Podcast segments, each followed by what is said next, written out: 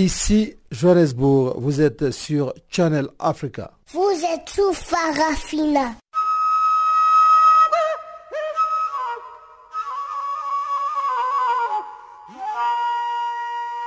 Farafina. Farafina.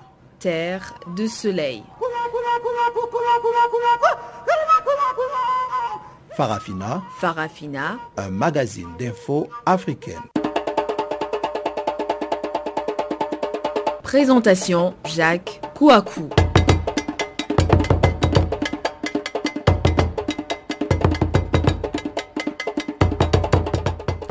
L'ancien chef rebelle Frédéric Bitsamo alias Pasteur Ntoumi est désormais libre de ses mouvements. En Afrique du Sud, le président Cyril Ramaphosa a annoncé mardi soir que le parti au pouvoir, le Congrès national africain, demandera que la constitution soit modifiée pour permettre l'expropriation des terres sans compensation.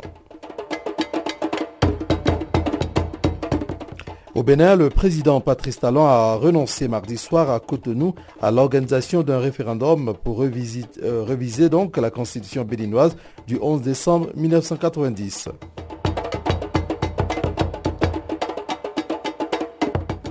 Voilà, ce sont là quelques titres qui feront partie de la page magazine que nous, ouvrirons tout à l'heure, des pages magazines que nous ouvrirons tout à l'heure, après le bulletin d'information que vous présente maintenant Pamela Kumba.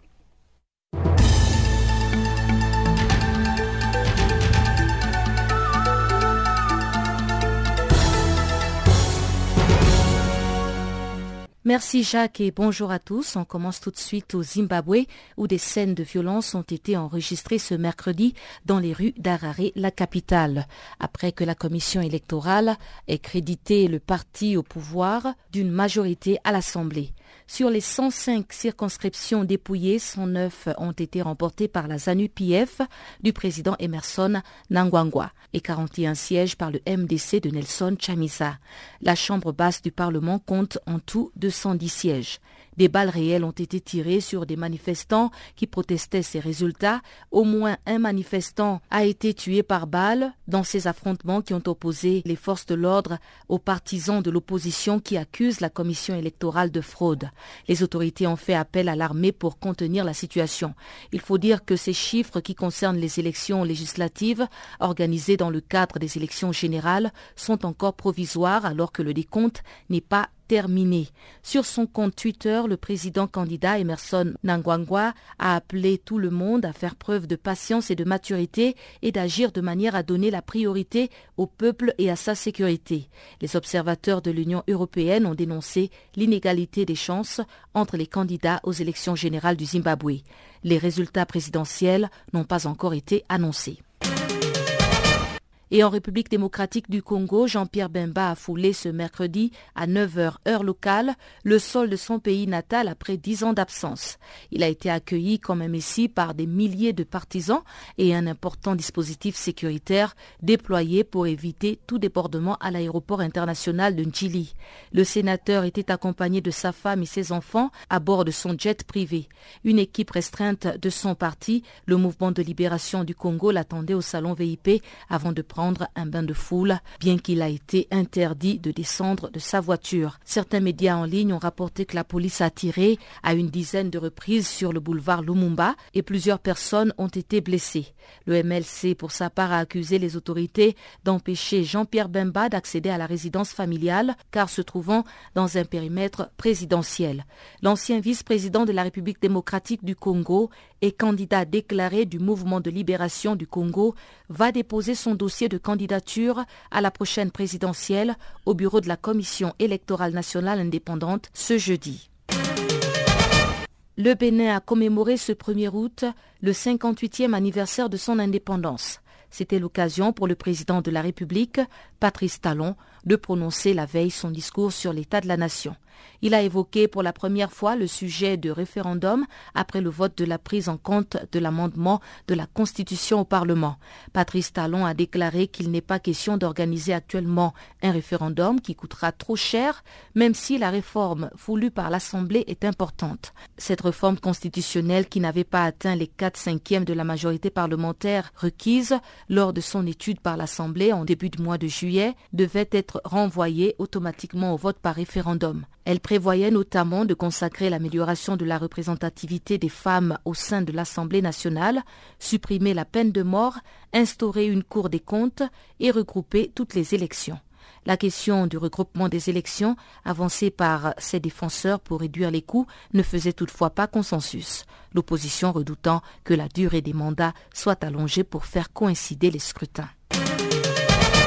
La Guinée équatoriale répond à ses détracteurs en matière de droits de l'homme et se dote d'une nouvelle prison qui traitera mieux ses locataires. Lors d'un passage mardi soir à la télévision d'État, Alfonso Nsoué, troisième vice-premier ministre en charge des droits de l'homme, a déclaré que le gouvernement équato-guinéen a mis en action une des exigences de la Commission des droits de l'homme sur le traitement des prisonniers en construisant le nouvel édifice. Cette prison est surtout un centre de rééducation car en purgeant sa peine, les prisonniers auront l'opportunité de se former, a déclaré le troisième vice-premier ministre équato-guinéen. Le nouveau centre de détention d'une capacité de 500 prisonniers comprend une bibliothèque, une salle informatique ou encore un centre de formation professionnelle pour faciliter les réinsertions. Les ONG et la communauté internationale s'inquiètent régulièrement du non-respect des droits de l'homme en Guinée équatoriale malgré le démenti des autorités. Et pour clore ce bulletin, ce communiqué qui nous vient de Reporters sans frontières, qui a réclamé ce mercredi aux autorités centrafricaines et russes une enquête sérieuse et approfondie pour identifier les auteurs de l'assassinat de trois journalistes russes dans la nuit de lundi à mardi en Centrafrique. Ils s'appelaient respectivement Oran Djemal, célèbre reporter de guerre indépendant, Kirill Radchenko, caméraman, et Alexandre Rastorgouyev documentaristes. Ils ont été assassinés par un groupe d'hommes armés non identifiés alors qu'ils enquêtaient sur l'implication de mercenaires russes en Centrafrique pour un média d'investigation en ligne, sourd, qui appartient à Mikhail Khodorkovsky, l'un des principaux opposants du président Vladimir Poutine, selon Reporters sans frontières dans son communiqué.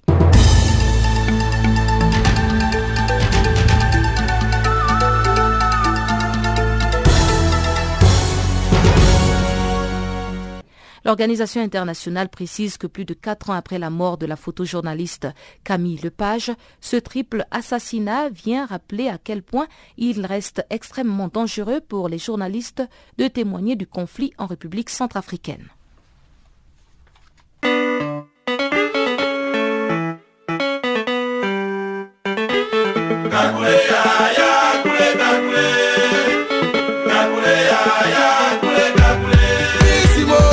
Nouveau sur Channel Africa.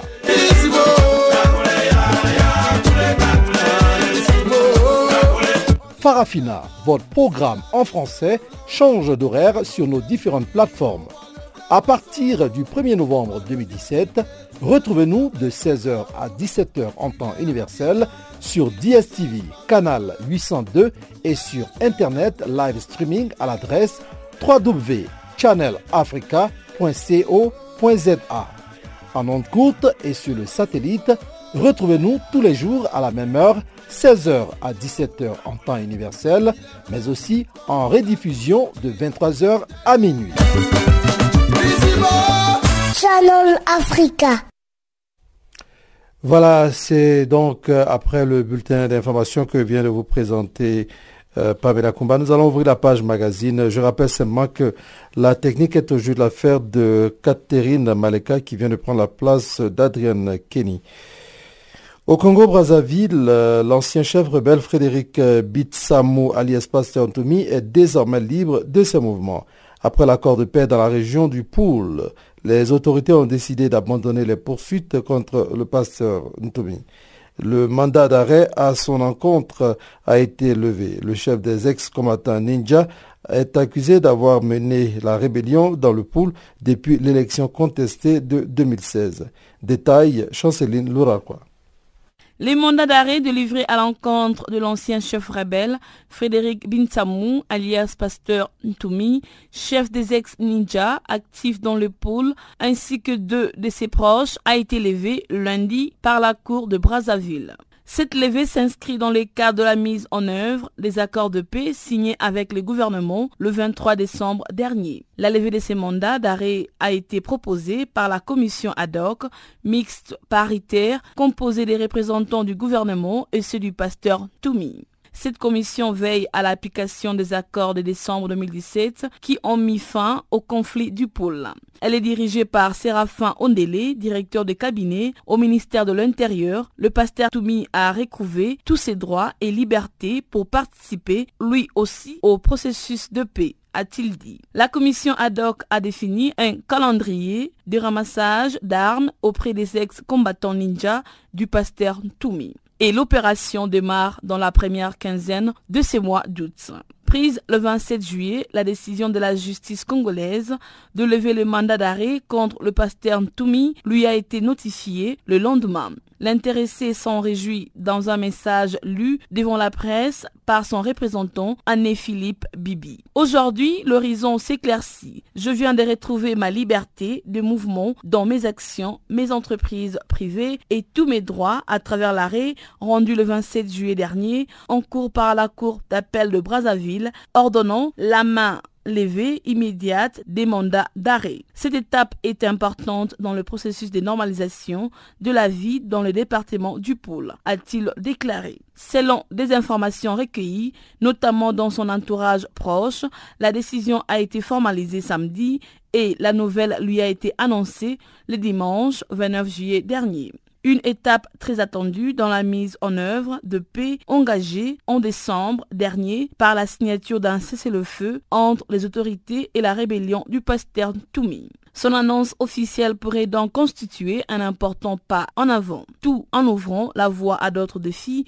la réinsertion de ces ex-combattants et la question du devenir du pasteur Toumi. Ces derniers réclament que son parti, le CNR, soit réhabilité et d'avoir un statut officiel semblable, celui qu'il avait obtenu en 2007, quatre ans après un précédent accord de cessez-le-feu. Délégué général chargé de la promotion des valeurs de paix et de la réparation de séquelles de guerre un poste qui lui confère alors un rang des ministres délégués jusqu'à ce qu'il soit démis de ses fonctions en 2016 au début de la nouvelle guerre.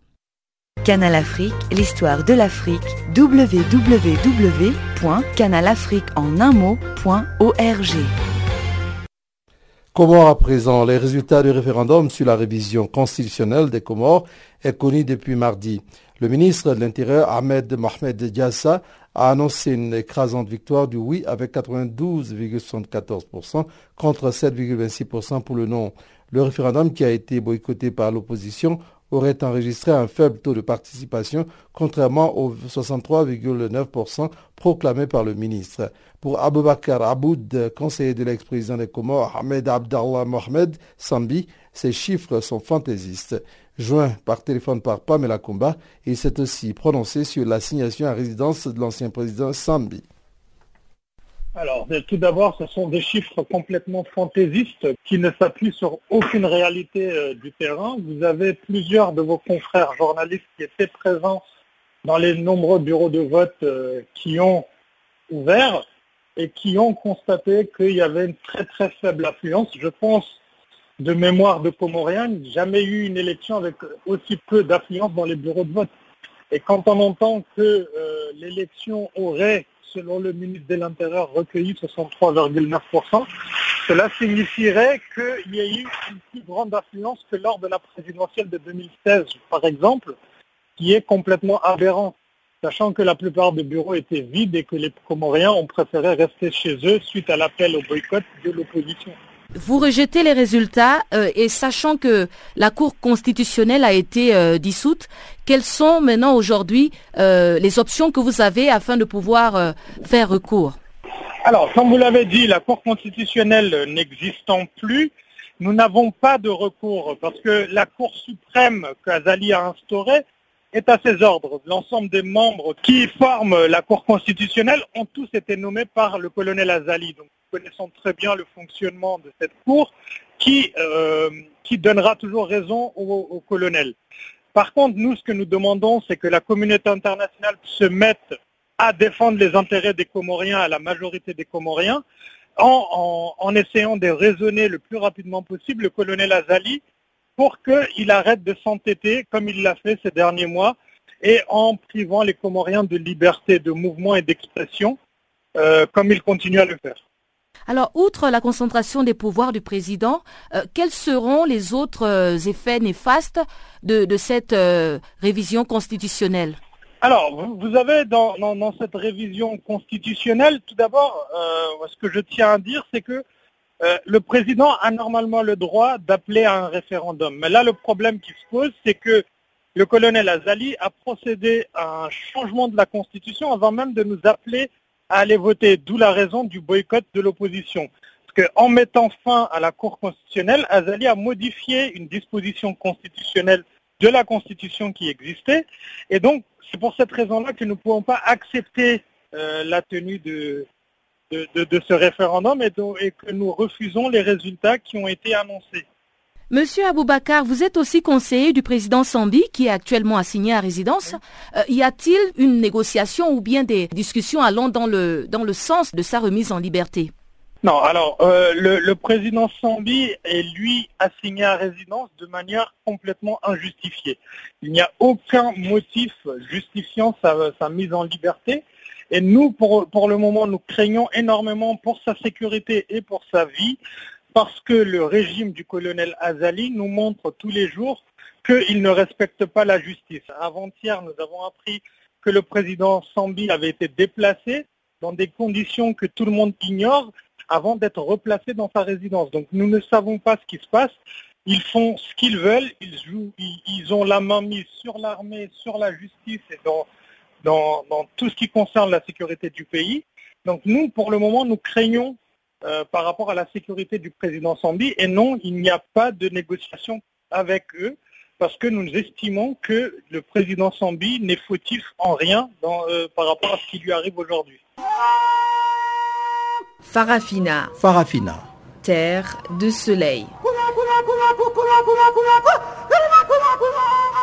Farafina. Farafina. Un magazine d'infos africaine. Revenons en Afrique du Sud pour dire que le président Cyril Ramaphosa a annoncé mardi soir que le parti au pouvoir, le Congrès national africain, l'ANC, demandera que la Constitution soit modifiée pour permettre l'expropriation des terres sans compensation. Pamela Combat nous en parle dans cet élément. S'exprimant par une allocution télévisée, le président Cyril Ramaphosa a déclaré que le bureau exécutif de l'ANC a accepté de mettre en œuvre la résolution de sa conférence d'exproprier des terres sans compensation. À ce jour, le gouvernement sud-africain avait poursuivi une politique de consentement entre l'acheteur et le vendeur pour permettre le transfert des terres mais plusieurs débats publics, engagés avec les populations, les politiciens et les fermiers concernés, ont finalement eu raison de la modification de l'article 25 de la Constitution sud-africaine qui permettra l'expropriation des terres sans compensation, selon le président sud-africain Cyril Ramaphosa. Notre peuple a exprimé ouvertement et sans crainte ni faveur ses opinions sur la question foncière. Il a proposé des solutions sur la façon dont la question foncière peut être résolue. Une lecture correcte de la Constitution sur la clause de propriété permet à l'État d'effectuer l'expropriation de la terre avec une compensation juste et équitable et aussi l'expropriation sans compensation dans l'intérêt public. Cyril Ramaphosa a également annoncé un plan de relance visant à redynamiser l'économie stagnante de l'Afrique du Sud. La conférence de l'ANC a réaffirmé qu'un programme de réforme agraire global permettant un accès équitable à la terre va débloquer la croissance économique en augmentant l'utilisation des terres en Afrique du Sud et en permettant la participation productive de millions de Sud-Africains à l'économie. Selon le président sud-africain, l'ANC finalisera à travers un processus parlementaire une proposition d'amendement de la Constitution qui définira plus clairement les conditions dans lesquelles l'expropriation des terres sans compensation peut être effectuée. Il a expliqué que l'objectif de l'amendement est de promouvoir la réparation ainsi que d'augmenter la production agricole et la sécurité alimentaire en Afrique du Sud. Dans ce pays, la plupart des terres sont entre les mains des Blancs, ce qui en fait un puissant symbole d'inégalité persistante 25 ans après la fin de l'apartheid. Certains investisseurs s'inquiètent du fait que les réformes de l'ANC se traduiront par le dépouillement des terres des agriculteurs blancs au détriment de l'économie. Bien que le président sud-africain Cyril Ramaphosa ait déclaré à plusieurs reprises que tout changement ne compromettrait pas la sécurité alimentaire ou la croissance économique du pays.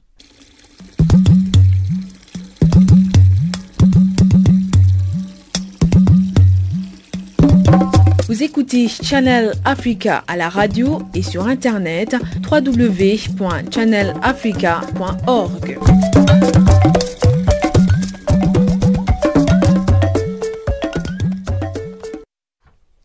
Au Bénin, le président Patrice Talon a renoncé mardi soir à Cotonou à l'organisation d'un référendum pour réviser la constitution béninoise du 11 décembre 1990. M. Talon a décidé de se prononcer sur un des sujets brûlants de l'actualité nationale lors du traditionnel discours à la nation à la veille de la célébration du 58e anniversaire de l'indépendance du Bénin célébré ce mercredi 1er août.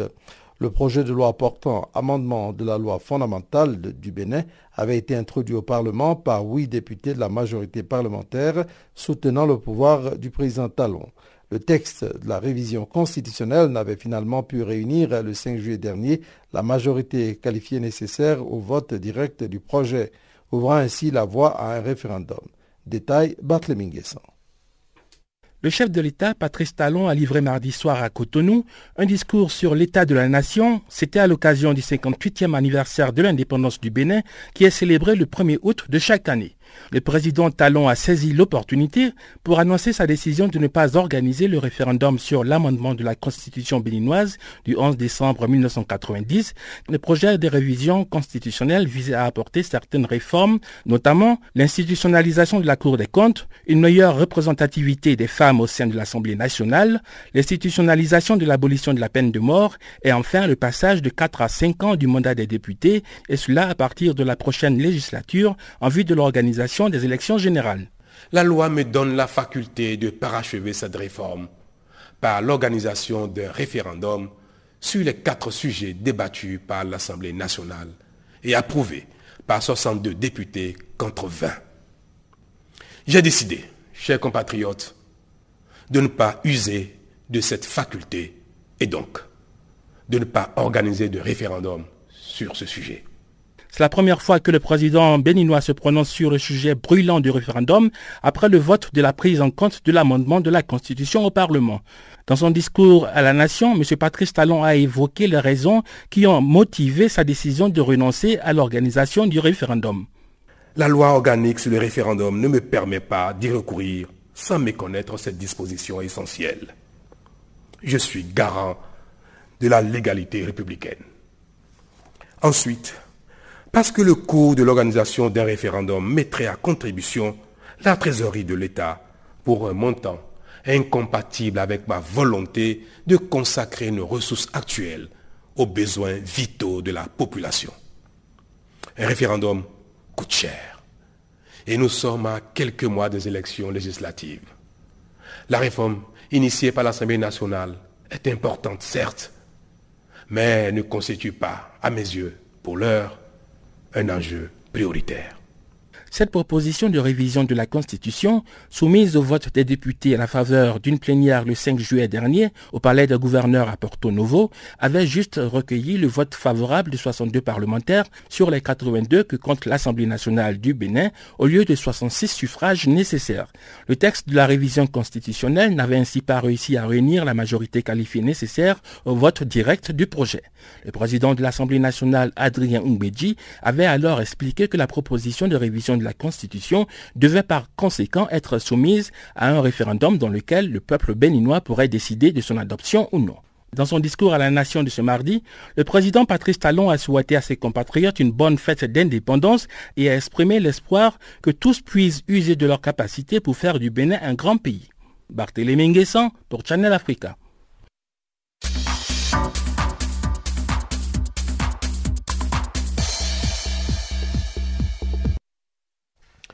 Le président du Nigeria, Mohamedou Bouhari, a été désigné mardi à Lomé comme le nouveau président en exercice de la communauté économique des États de l'Afrique de l'Ouest, la CDAO.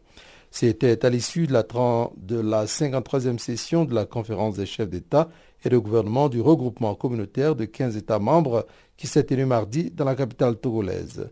M. Boari remplace ainsi le président Fornia Singbe du Togo au poste de la présidence tournante de la CDAO. Le chef de l'État nigérien s'est engagé à servir de son mieux la communauté durant son mandat qui va s'étendre sur les 12 prochains mois. Détail une fois encore avec Barthélémy Guessant. Le président du Nigeria, Mohamedou Bouhari, prend la relève du président togolais Faure Gnassingbé au poste de la présidence tournante de la CDAO, la communauté économique des États de l'Afrique de l'Ouest. Une passation de service entre les deux présidents a eu lieu mardi à l'issue des travaux de la 53e session des chefs d'État et de gouvernement de la CDAO qui s'est tenue à Lomé, la capitale togolaise. Plusieurs dossiers ont été examinés lors de cette conférence, notamment la situation dans la sous-région, l'organisation communautaire et la crise alimentaire dans les pays membres. La 53e session des chefs d'État et de gouvernement de la CDAO a également examiné les questions relatives au commerce international, aux réformes institutionnelles et à la situation politique, notamment au Togo, en Guinée-Bissau et en Gambie.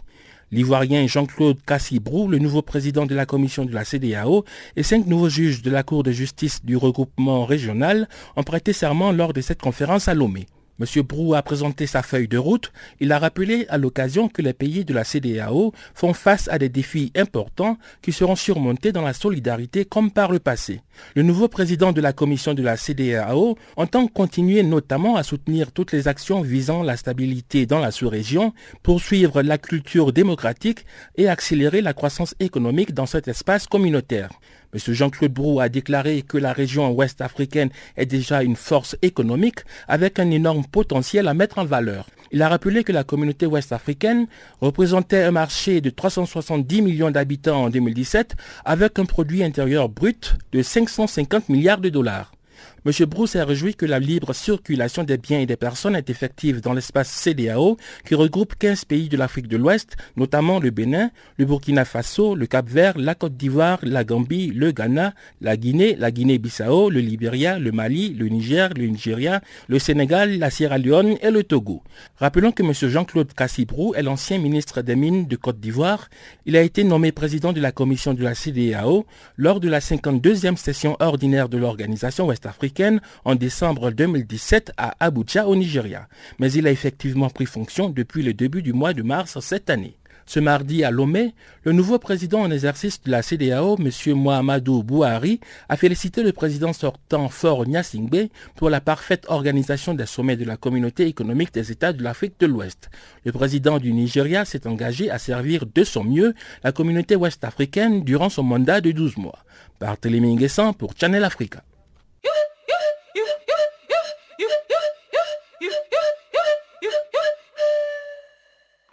Channel Africa. Musique et son de l'Afrique. Voilà, nous arrivons au moment où nous devrons marquer une pause et aujourd'hui nous allons aller donc au Congo une fois et nous vous laissons le soin de deviner qui chante cette belle chanson. On en reparlera tout à l'heure après le bulletin économique que vous présentera Chanceline Louralquois.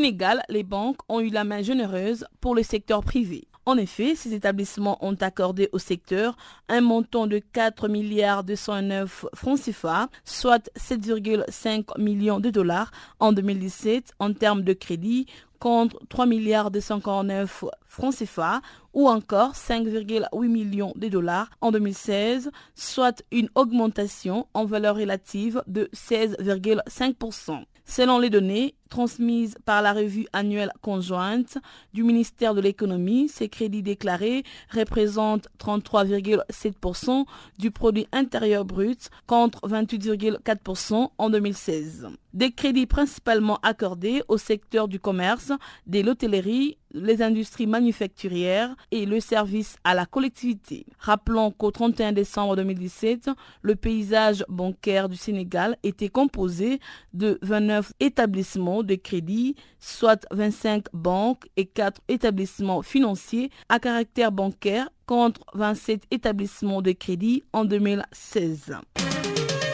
En Côte d'Ivoire, la Société nationale d'opération pétrolière a présenté mardi un document détaillant des éclaircissements sur la pénurie de gaz que connaissent les populations abidjanaises depuis plusieurs jours. L'entreprise s'est également prononcée sur la hausse constatée sur ses produits pétroliers. Ensuite, la Société nationale d'opération pétrolière a pris toutes les dispositions pour faire face à la situation et tenu à rassurer la population sur la conformité du produit livré et vendu en ce moment sur le marché. Depuis quelques semaines, les bouteilles de gaz sont difficiles à trouver à Abidjan et les prix de celles qui sont proposées à la vente ont grimpé de 50% la situation est devenue tellement tendue que les prix ont flambé chez les revendeurs qui ont une disponibilité des stocks. Bref, les bouteilles habituellement vendues à 2000 francs CFA, soit 3 euros pour les modèles B6, revient à 5000 francs CFA. L'unité pour la bouteille de 25 kg sont passées à 3000 et 7000 francs CFA. Au Togo, en marge du 53e sommet de l'organisation qui s'est déroulé mardi à Lomé, le président du Nigeria, Mohamadou Bouhari, a succédé à Fort Simbe à la tête de la communauté économique des États de l'Afrique de l'Ouest. Durant les 12 prochains mois, les mandats du chef de l'État nigérien sera axé sur plusieurs aspects ainsi qu'au développement économique et social. Créée depuis mars 1975, la CDAO est une organisation intergouvernementale ouest-africaine qui regroupe 15 États de la région. Son niveau élevé d'intégration en fait un modèle sur les continents. Le Niger va accueillir en juillet 2019 les sommets des chefs d'État et des gouvernements de l'Union africaine. Et dans le cadre de préparatifs de cet événement, les ministres nigériens en charge du tourisme, Ahmed Boto, et le directeur général de l'agence Union africaine Niger 2019 veulent normaliser les établissements des tourismes qui sont notamment les hôtels et le restaurant. C'est dans cette optique qu'a été créé à Niamey un comité spécial chargé de la mise aux normes des établissements de ces secteurs en vue de leur reclassification. Il sera donc question pour ces comités de veiller à l'amélioration de la qualité des services dans les hôtels et restaurants afin de les rendre plus compétitifs et qu'ils soient en mesure d'accueillir les hôtes du Niger lors du 33e sommet de l'Union africaine de juillet prochain.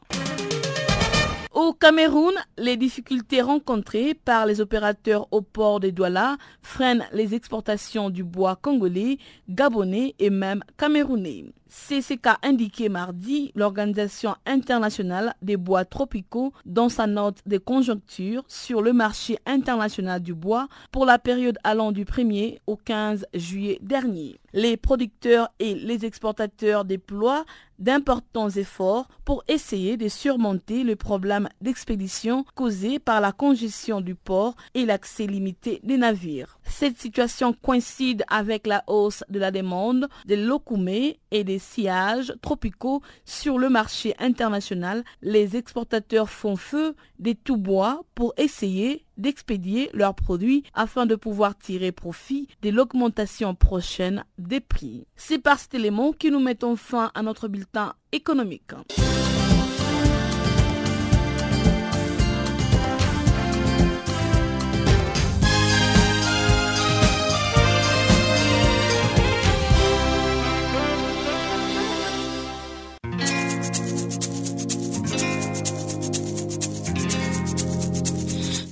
Écoutez Farafina, un programme en français sur Canal Afrique émettant de Johannesburg. Pour vos réactions à nos émissions, écrivez-nous soit à l'adresse électronique suivante farafina.channelafrica en un seul mot, ou envoyez-nous un SMS au numéro qui suit 00 27 833 81 56 59.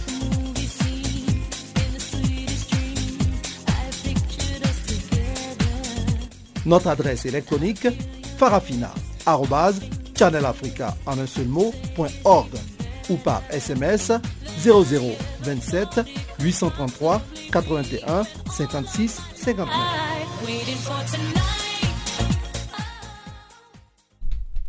Voilà, si vous venez de nous prendre en marche, eh bien, sachez que vous êtes toujours sur Channel Africa et vous suivez donc Farafina, c'est votre programme en français sur la perspective africaine de l'information, bien entendu. Rendons-nous à présent au Nigeria pour commencer cette deuxième partie, pour dire qu'après des consultations approfondies, le président du Sénat nigérian, Bukola Saraki, a annoncé mardi qu'il quittait le parti au pouvoir, le Congrès des progressistes du président Mohamedou Bouhari. Jusque-là, Bukola Saraki n'a pas précisé les raisons pour lesquelles il passait dans l'opposition et rejoignait le Parti démocratique populaire, le PDP euh, en, abrégé. Le mouvement intervient quelques semaines après qu'une faction du parti APC au pouvoir de Boari ait déclaré qu'elle ne soutenait plus son gouvernement. Voici ici les détails avec Chanceline Lourarquois. Les troisième personnage de l'État, Bukola Saraki, a annoncé mardi qu'il quittait le parti au pouvoir pour rejoindre le Parti démocratique populaire. Après des consultations approfondies, j'ai décidé de quitter les congrès des progressistes, affirme Bukola Saraki sur Twitter.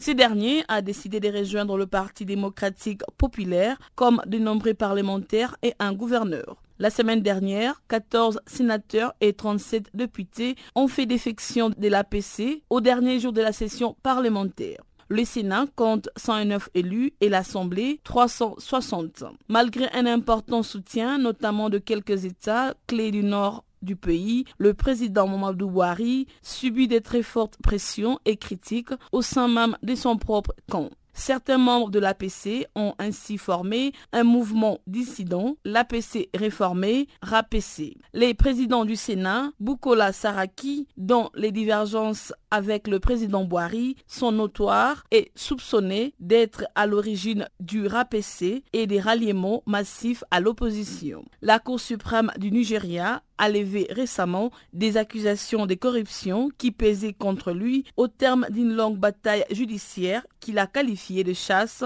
aux sorcières politiques.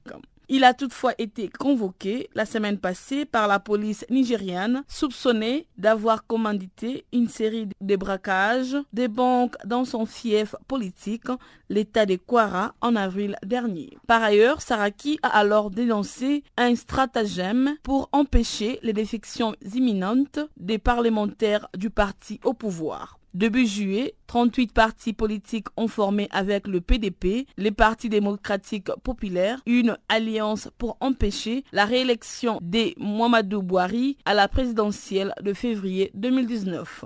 L'ancien général Bouhari, qui avait accédé au pouvoir en 2015 en l'emportant sur le président Goodluck Jonathan, a annoncé vouloir se présenter à sa propre succession. Dans un communiqué publié le 25 juillet dernier, le président Bouhari a affirmé son total engagement aux valeurs de la démocratie, demandant à ses partisans de ne pas désespérer et promettant que le parti n'en subira aucun tort ou préjudice. Et pourtant, le parti au pouvoir se retrouve en minorité au Sénat. Boari a beau rassurer, il devra peut-être compter sur un autre opposant face à lui lors de la présidentielle. Parmi les sénateurs ayant rejoint l'opposition, Rabiou Kwankwaso, un ancien gouverneur de l'État de Kano très influent qui a été pressenti comme candidat potentiel pour la présidentielle 2019. Kwankwaso ne s'est pas encore exprimé sur la question, mais il pourrait devenir un rival de poids au sein du Parti démocratique populaire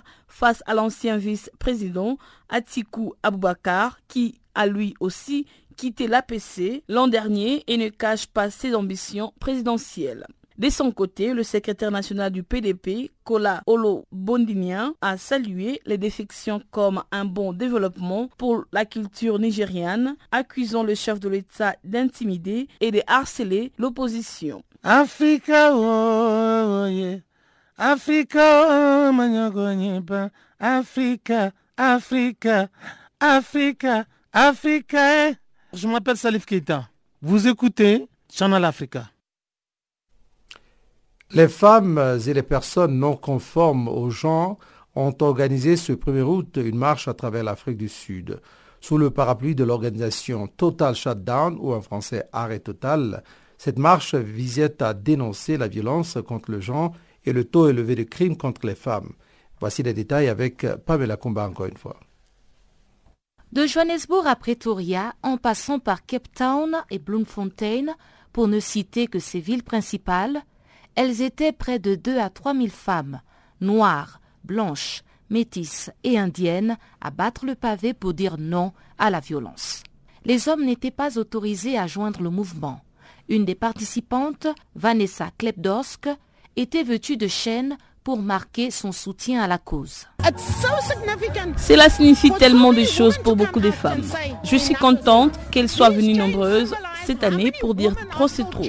Ces chaînes symbolisent les nombres de femmes encore enchaînées dans leurs relations, dans leur foyer, dans leur mariage, au travail et dans leur famille. Dans la province du Cap, les femmes ont atteint le Parlement. Une minute de silence a été observée, suivie par la lecture du mémorandum des revendications. Du côté de Pretoria, l'une des organisatrices de cette manifestation, Zimasa Ngabeni, a remis un mémorandum aux autorités locales. Elle revient sur les points clés du document. Nous voulons que les présidents inscrivent la lutte contre les violences faites aux femmes dans l'agenda national d'Afrique du Sud. Nous voulons qu'ils convoquent un sommet avec tous les acteurs de la société civile.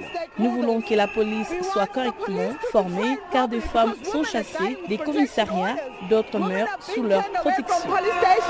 Selon le Conseil de recherche médicale d'Afrique du Sud, 40% des hommes attaquent quotidiennement leurs partenaires et trois femmes sont tuées chaque jour par leurs partenaires intimes. Les militants et les groupes de défense du genre du monde entier ont soutenu cette marche hashtag arrêt total contre les abus faits aux femmes. En Namibie, par exemple, les marcheuses sont descendues dans la rue ainsi qu'à Mazero, au Lesotho. Les activistes des droits de femmes et les féministes ont promis que ce mois d'août, qui est le mois de la femme en Afrique du Sud, sera marqué par des marches et des sit-ins à l'échelle nationale pour dénoncer à nouveau les violences faites aux femmes, aux enfants et aux personnes non conformes au genre. Farafina. Farafina. Terre de soleil. Farafina. Farafina. Un magazine d'infos africaine. Pendant cinq jours euh, dès ce mercredi, les gestionnaires des parcs nationaux et aires protégées de la République démocratique du Congo se réuniront à Goma au nord Kivu, à l'est de la République démocratique du Congo. L'objectif de ces assises est de statuer sur les stratégies pour protéger ces espaces qui risquent de disparaître. Voici ici le reportage de Gisèle Kaimbani, notre correspondante dans l'est de la RDC. Pendant cinq jours, les gestionnaires de parcs et aires protégées de la RDC vont parler et peaufiner les stratégies pour protéger ces aires menacées, soit par l'insécurité, soit par de braconnage.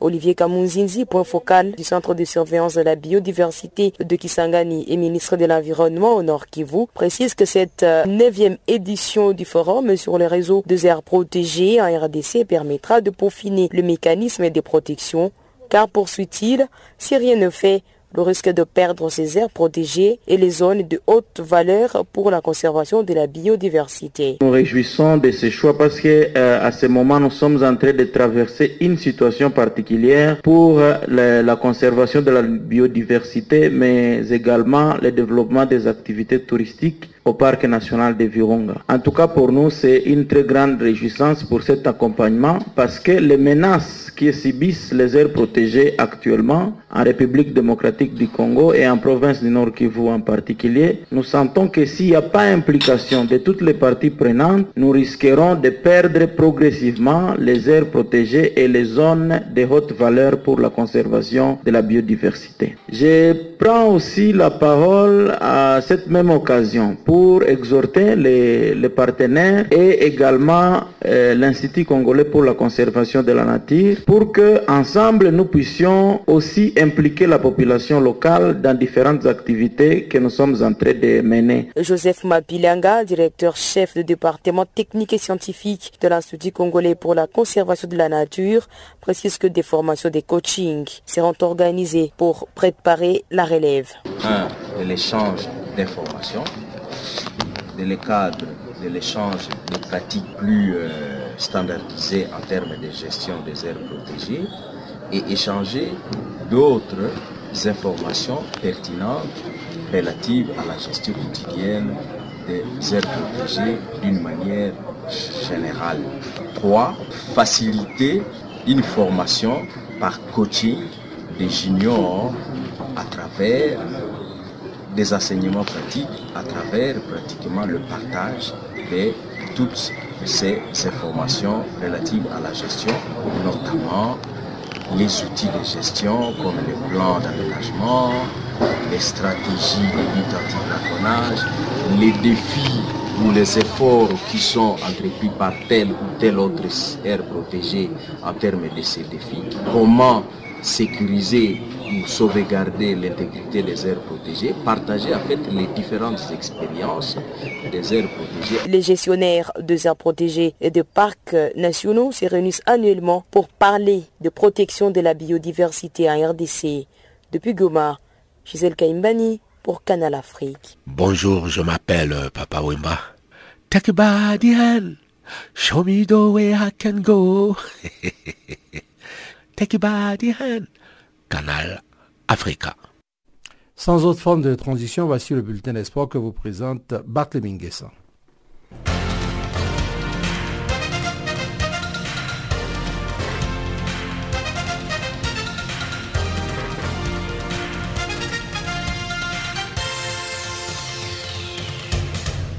Bonjour et bienvenue à tous dans le bulletin de sport sur Channel Africa.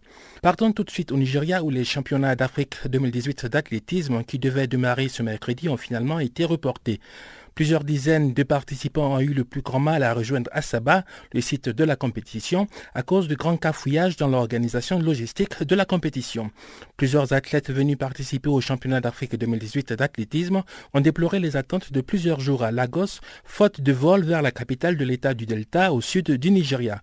Pour leur deuxième championnat d'Afrique d'athlétisme après ceux de 1989, les autorités nigérianes sont confrontées à des problèmes de transport aérien. Le début des épreuves prévues ce mercredi matin a été reporté parce que neuf délégations n'ont toujours pas rallié le site de la compétition. Le 21e championnat d'Afrique d'athlétisme devait s'achever le 5 août prochain. Partons maintenant aux USA pour du tennis féminin. Serena Williams a subi la pire défaite de sa carrière ce mardi à San José. L'américaine aux 23 titres du Grand Chelem est sortie dès le premier tour du tournoi américain. Elle s'est inclinée après 51 minutes de jeu devant la Britannique Joanna Conta qui s'est imposée en 2-7 secs, 6-1, 6-0. Serena Williams a encaissé 12 jeux de suite, une performance à vite oubliée par l'américaine qui depuis ses débuts en 1995 n'avait jamais marqué moins de deux jeux lors d'un match. À 36 ans, Williams tente depuis plusieurs mois de renouer avec le top niveau après son absence pendant la majeure partie de l'année 2017 pour donner naissance à son premier enfant. Serena Williams a un peu plus de trois semaines pour retrouver la forme avant le début du tournoi du Grand Chelem de la saison, l'US Open, qui va se jouer du 27 août au 9 septembre. À New York, elle va tenter une nouvelle fois d'égaler le record de 24 titres majeurs de l'Australienne Margaret Court, la légendaire championne des années 60-70. Quant à Joanna Conta qui poursuit son aventure à l'Open de San José, elle sera au prochain tour face à Sofia Kenin qui a battu lundi Veronica CPD Roig. Restons aux USA pour parler de tennis masculin au tournoi de Washington. Stan Wawrinka est tombé mardi soir au premier tour face à l'Américain Donald Young. Le Suisse de 33 ans, vainqueur de trois grands chelems, avait bénéficié d'une invitation dans la capitale américaine. Il s'est incliné en trois manches très disputées, 6-4, 6-7, 7-6. L'ancien numéro 3 mondial est descendu à la 198e place du classement ATP après deux opérations au genou. Stan Wawrinka tente depuis plusieurs mois de retrouver son meilleur niveau, mais sans grand succès pour le moment. Il disputait son premier tour sur surface dure depuis son élimination au deuxième tour de Wimbledon. Son tombeur Donald Young sera opposé au deuxième tour de l'Open de Washington au japonais Kei Nishikori. Le français Benoît Paire a été sorti dès le premier tour mardi soir par le chypriote Marcos Bagdatis en 6-3, 3-6, 6-2. C'est la troisième fois en trois semaines que le français perd au premier tour après sa défaite à Oumar en Croatie et à Hambourg en Allemagne. En revanche, son compatriote Pierre-Hugues Herbert a dominé l'américain Michel Kruger en deux manches 7-5, 6-3. Au deuxième tour, Herbert va affronter le belge David Goffin, la tête de série numéro 3 de ce tournoi, quand Bagdatis sera opposé au coréen Yon Chung. Parlons de football à présent. Le nouvel entraîneur du Real Madrid, Julen Lopetegui, a démarré son mandat par une défaite en amical mardi contre Manchester United. Le club espagnol a perdu la rencontre sur le score de 2 à 1. Il faut noter que deux semaines après la fin du mondial, le Real Madrid est en pleine recomposition depuis le départ de son entraîneur Zinedine Zidane et de sa star Cristiano Ronaldo. Avant ce succès de prestige face au triple champion d'Europe en titre, Man United avait concédé deux matchs nuls contre le club américain et les San Jose Earthquakes. José Mourinho a enregistré une petite victoire au tir au but contre l'AC Milan, mais ont surtout subi une cinglante défaite 4 buts à 1 samedi contre Liverpool.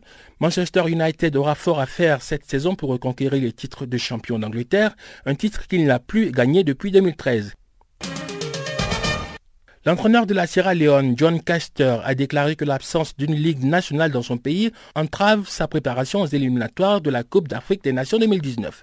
Il n'y a pas eu de championnat de football en Sierra Leone depuis quatre ans, en grande partie à cause des querelles internes au sein de la Fédération nationale de football. La Sierra Leone devrait affronter l'Éthiopie en éliminatoire de la Coupe d'Afrique des Nations 2019 à Addis Abeba en septembre.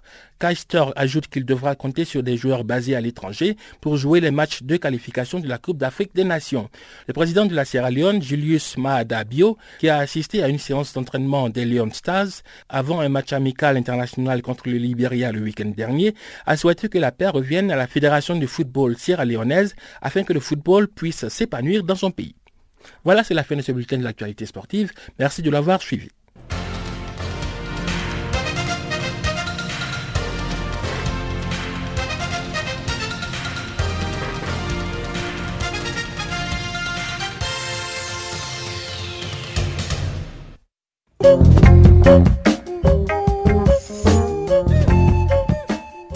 Ainsi s'achève Farafina pour aujourd'hui. Farafina qui a été mise en onde, je vous le précise, par Catherine Maleka et bien qui vient d'être remplacée maintenant par Adrian Kenny.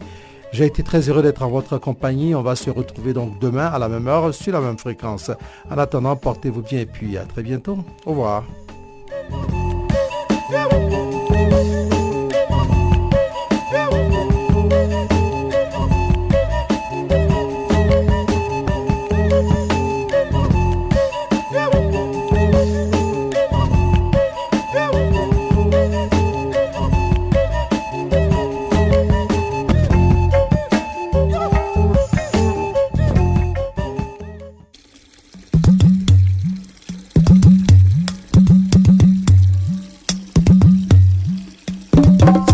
Écoutez Channel Africa à la radio et sur internet www.channelafrica.org.